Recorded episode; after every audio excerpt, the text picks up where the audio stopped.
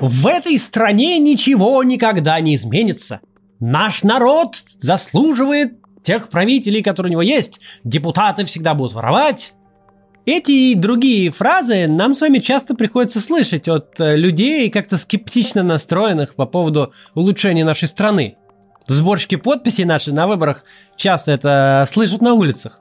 Безусловно, это проблема. Избиратели, настроены таким образом, не хотят ни подпись оставлять, ни на выборы ходить. Даже если они на самом деле имеют оппозиционные взгляды и желают перемен.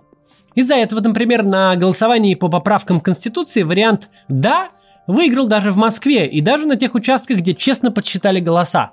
Просто потому, что настроенные против люди не пришли. Они пришли они потому, что не верят в перемены. При таком подходе срабатывает самосбывающееся пророчество. Если ничего не предпринимать, не выдвигаться в депутаты и не ходить голосовать, все действительно останется как есть. Мысль о том, что ничего никогда не изменится, это не просто вредная и демотивирующая установка. Это еще и идея, не соответствующая действительности. Сегодня мы решили разобрать наиболее популярные у россиян убеждения о невозможности и ужасах перемен и показать на примерах из истории, что это не более чем миф.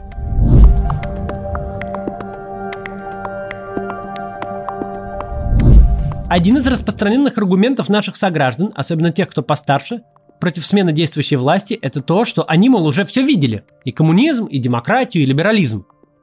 Им, очевидно, не понравилось ничего из увиденного, поэтому к новым переменам они не готовы. И это очень похоже на то, что транслирует пропаганда. Главная ее тема – необходимость сохранения статуса кво и страх любых перемен – Базовое свойство пропаганды, она действительно влияет на самые широкие массы граждан, особенно если у них нет альтернативных источников информации. Пропаганда формирует параллельную реальность, которую люди транслируют и друг другу тоже. Любые перемены могут быть только к худшему. Смена власти – это провал в революцию, лихие 90-е, ужас и кошмар. Неважно, насколько хуже становится этот самый статус-кво, но перемены в любом случае влекут катастрофу. Не нефть и газ – наше преимущество, как вы видите – и нефть и газ могут падать в цене. Наше преимущество Путин, и мы его должны защитить. Спасибо. Но тут нужно прояснить несколько важных моментов. Первое. Многие путаются в понятиях о том, что такое демократия и либерализм. В России даже развилась какая-то особая неприязнь к либералам, из-за которой само это слово стало чуть ли не ругательным. Однако такое отношение, скорее всего, связано с тем, что многие люди не понимают сути либерализма для того, чтобы обозначить политические взгляды человека или описать политический режим в стране, можно использовать специальный политический компас. Его вертикальная шкала обозначает движение от тоталитаризма, где вся власть находится в руках одного человека или очень узкой группы лиц, к свободным демократическим режимам, э, крайней формой из которых является анархия. Предполагается, что при продвижении по этой оси от тоталитаризма вниз уровень свободы людей, то есть либеральность э, в вопросах политики, социальной и личной жизни будет расти. Вторая шкала политического компаса построена вокруг экономических свобод. Крайняя левая позиция – это коммунизм, где все общее, а вся собственность сосредоточена в руках государства, если оно, конечно, есть. Крайне правое – либертарианство, при котором на рынке свободно работает множество частных собственников. Так вот, проблема с либералами в том, что люди путают либералов по политической и по экономической шкале. Да, обычно большая политическая свобода приводит к большей свободе в экономике. И наоборот, но можно представить себе режимы, которые выбиваются из этого правила, и они существуют в реальности или существовали когда-то в мировой истории. Например, фашизм. Это была тоталитарная идеология, в которой при этом работала рыночная экономика. Вот и в России в политической сфере господствует авторитарный режим. Власть сосредоточена в руках узкого круга лиц, возможности демократии сильно ограничены, как и личные права и свободы граждан. В экономике же, несмотря на значительную долю госсектора, работают преимущественно рыночные механизмы. Получается, наша страна – это страна либералов в экономике без политического и социального либерализма. По расположению на политическом спектре Россия, э, возможно, окажется ближе к нацистским тоталитарным режимам, чем к современным либеральным демократиям. В результате активной пропаганды россияне сейчас недолюбливают либералов. При упоминании этого слова они представляют себе авторитарных правителей и руководителей госкорпораций, которые присвоили себе всю политическую силу, прикрывшись рыночными механизмами, а также тех, кто ответственен за тяжелую жизнь в 90-е годы. Это подтверждается результатами опроса россиян. Большинство из них ассоциирует наш либерализм с капитализмом, феодализмом или даже рабовладением, и лишь небольшой процент с демократией. Чего же наши соотечественники могут ждать от России будущего? Как минимум, продвижением по политическому компасу вниз, в сторону либеральных демократий, где рыночные свободы соседствуют с демократическими выборами и правами человека. Такого россияне в полной мере еще не видели в принципе, хотя многие думают, что демократией было то, что происходило в 90-е. Но это было лишь трейлером настоящей либеральной демократии.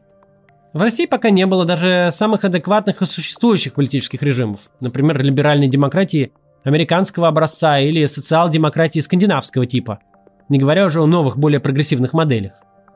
Но увидеть это все можно будет только если сменится текущая власть.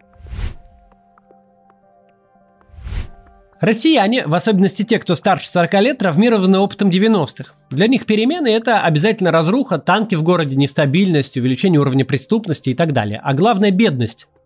Именно из-за этого многие сегодня боятся очередной смены власти. Пусть лучше будет плохенький, но свой режим. То есть люди готовы принять некое подобие стабильности, которое рисует им пропаганда, лишь бы не испытывать судьбу и не проверять, что там выкинут новые лидеры. Пусть эта рамка формируется и транслируется централизованной пропагандой, но, как и любая пропаганда, она работает тогда, когда цепляется за какую-то объективную реальность. 90-е годы в России действительно время достаточно редкого явления. Это время трансформационного кризиса.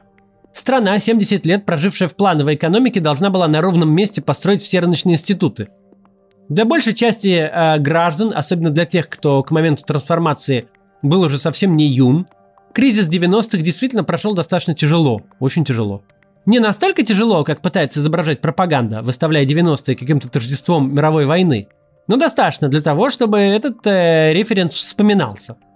Вывод таков. Серьезные перемены в политике и экономике действительно могут временно привести к снижению уровня жизни.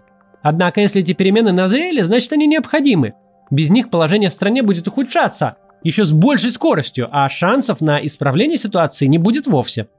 В России реальные доходы населения падают практически непрерывно аж с 2014 года, со времен Крымского кризиса.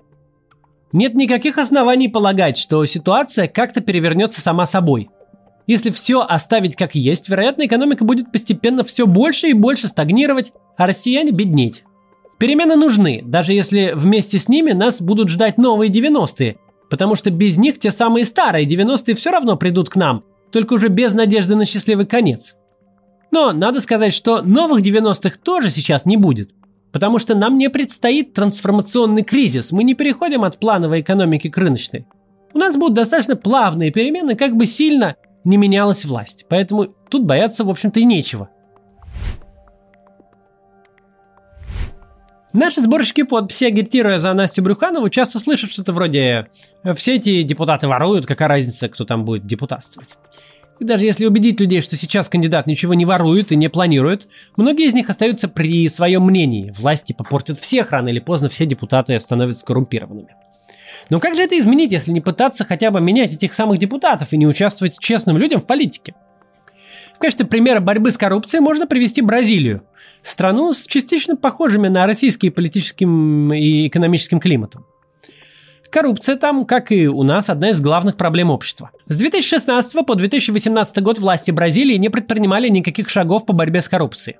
Напротив, в 2017 предыдущий президент страны даже помиловал некоторых коррупционеров. Как результат, в 2019 Бразилия достигла своей худшей позиции в рейтинге стран по борьбе с коррупцией за последние 7 лет – а по показателю восприятия коррупции она упала ниже как общемирового среднего уровня, так и среднего по латиноамериканскому региону. Что сделали бразильцы? Они объединились в гражданские инициативы, чтобы создать самый крупный в мире пакет антикоррупционных реформ. Результатом их работы стало около 70 проектов законов и регуляторных актов, которые не дадут людям у власти так много и безнаказанно воровать. Среди них были как специализированные инициативы, например, направленные на большую прозрачность бюрократических процессов, так и предложения по структурным изменениям.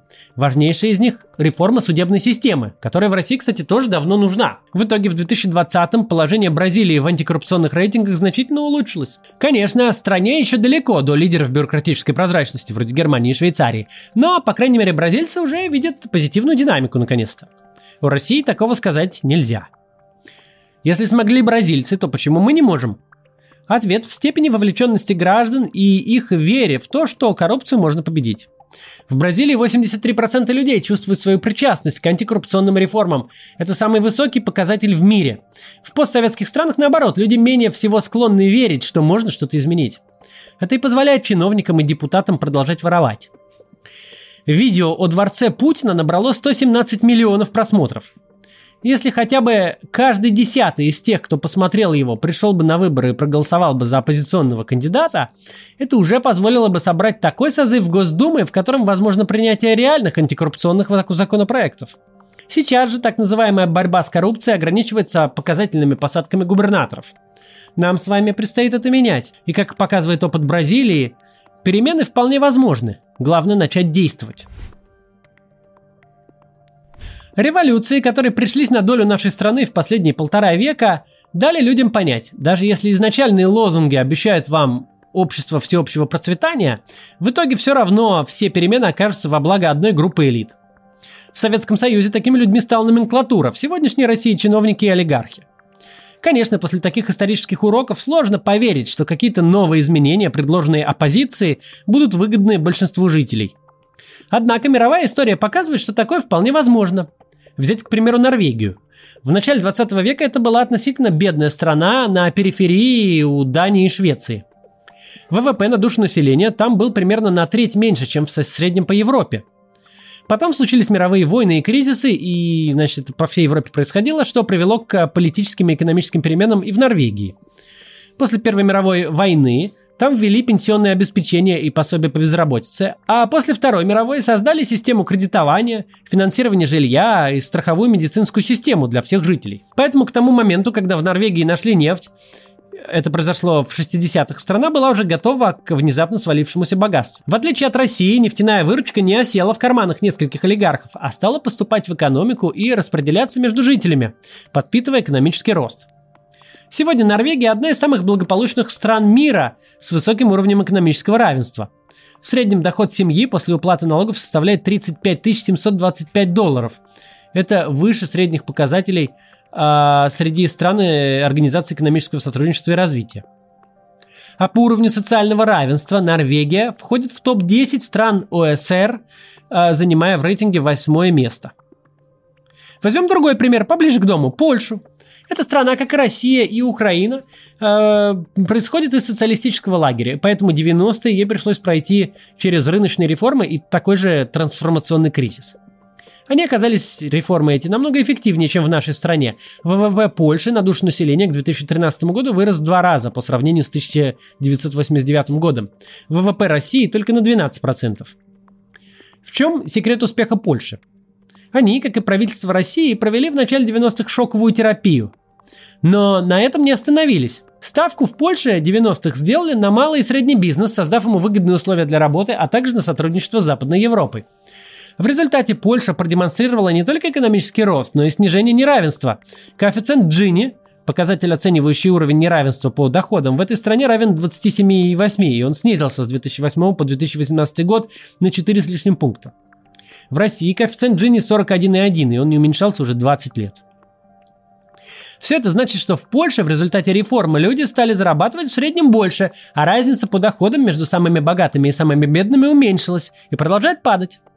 Мы видим более богатое общество с меньшими показателями неравенства. Как раз тот случай, когда перемены оказались полезны для всех, а не только для узкой группы элит. Про Россию, к сожалению, такого сказать никак нельзя. Но опыт наших соседей обнадеживает и показывает, что после смены нынешней власти можно сделать так, чтобы все жили лучше и богаче, как бы э, популистски это сейчас не звучало. Ну и дальше. Россия никогда не будет свободной.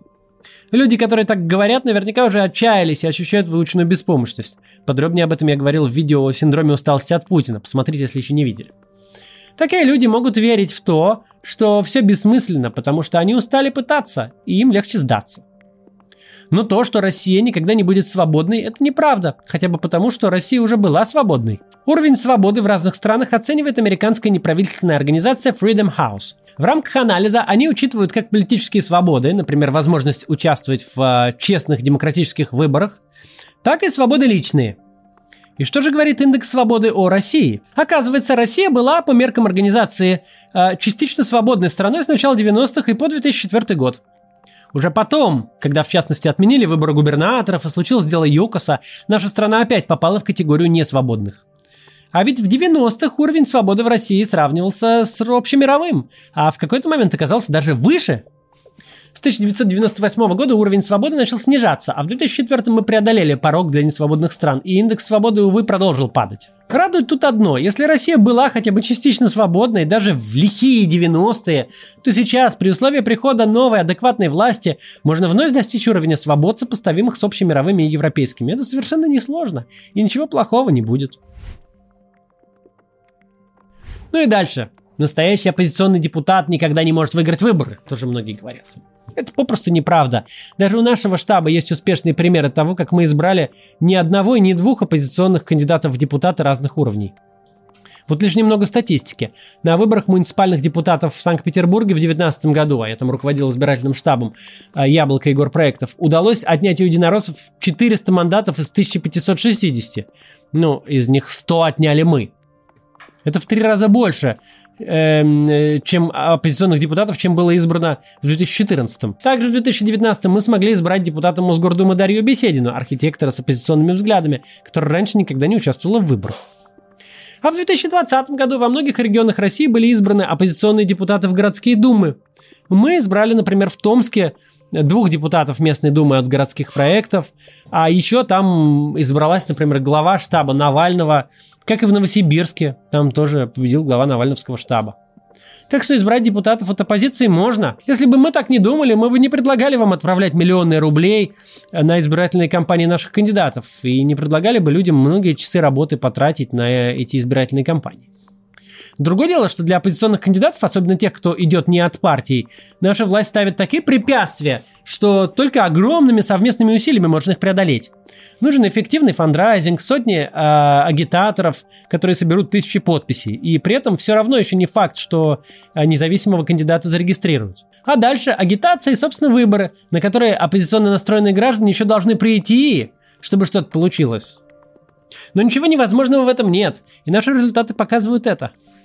Поэтому, если можете, подключайтесь к избирательным кампаниям, а, независимых от власти кандидатов, помогайте деньгами или физически приходите волонтерствовать. И, конечно, обязательно приходите голосовать. Я не раз это говорил и повторю еще раз. Э, есть любые выборы, наш бюллетень должен лежать в урне. Обязательно. Но и до того, как он окажется в урне, еще много чего надо сделать. Этим мы занимаемся, и вы присоединяйтесь. До завтра.